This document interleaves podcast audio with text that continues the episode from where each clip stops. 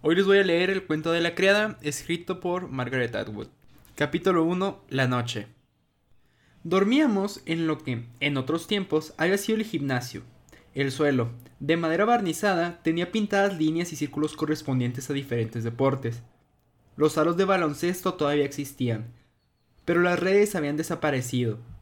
La sala estaba rodeada por una galería destinada al público y me pareció percibir, con un vago espejismo residual, el olor acre del sudor mezclado con ese toque dulce de la goma de mascar y el perfume de las chicas que se encontraban entre el público. Vestidas con falda de fieltro, así las había visto yo en las fotos. Más tarde con minifaldas, luego con pantalones, finalmente con un solo pendiente y peinadas con crestas de rayas verdes. Ahí se habían celebrado bailes, persistía la música, un palimpesto de sonidos que nadie escuchaba. Un estilo tras otro, un fondo de batería, un gemido melancólico, guirnaldas de flores hechas con papel de seda, demonios de cartón, una bola giratoria de espejos que salpicaba a los bailarines con copos de luz. En la sala habían reminiscencias de sexo, soledad y expectación de algo sin formar ni nombre. Recuerdo esa sensación, el anhelo de algo que siempre estaba a punto de ocurrir, y que nunca era lo mismo. Como no eran las mismas las manos que sin perder el tiempo nos acariciaban la región lumbar, o se escurrían entre nuestras ropas cuando nos agazapábamos en el aparcamiento, o en la sala de la televisión con el aparato enmudecido, y la luz de las, de las imágenes parpadeando sobre nuestra carne exaltada. Suspirábamos por el futuro.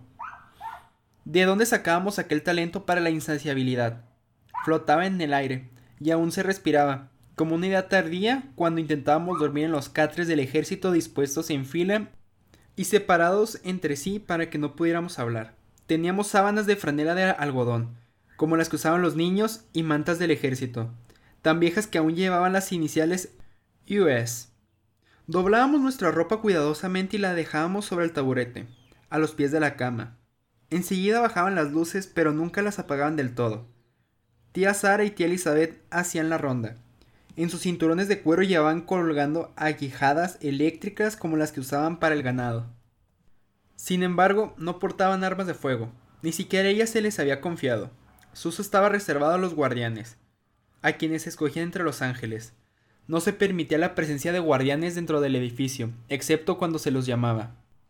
Y a nosotros no nos dejaban salir, salvo para dar nuestros paseos, dos veces al día y de dos en dos. En torno al campo de fútbol que ahora estaba rodeado por un cercado de cadenas, rematado con alambre de espino, los ángeles permanecían fuera, dándonos la espalda. Para nosotros era motivo de temor y también de algo más. Si al menos nos, miraran, si pudiéramos hablarles, creíamos que de ese modo lograríamos intercambiar algo, hacer algún trato, llegar a un acuerdo. Aún nos quedaban nuestros cuerpos. Esa era nuestra fantasía. Aprendimos a susurrar casi sin hacer ruido. En la semipenumbra, cuando las tías no miraban, estirábamos los brazos y alcanzábamos a tocarnos las manos. Aprendimos a leer el movimiento de los labios con la cabeza pegada a la cama.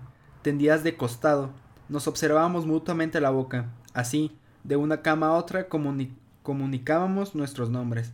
Alma, Jenin, Dolores, Moira, June.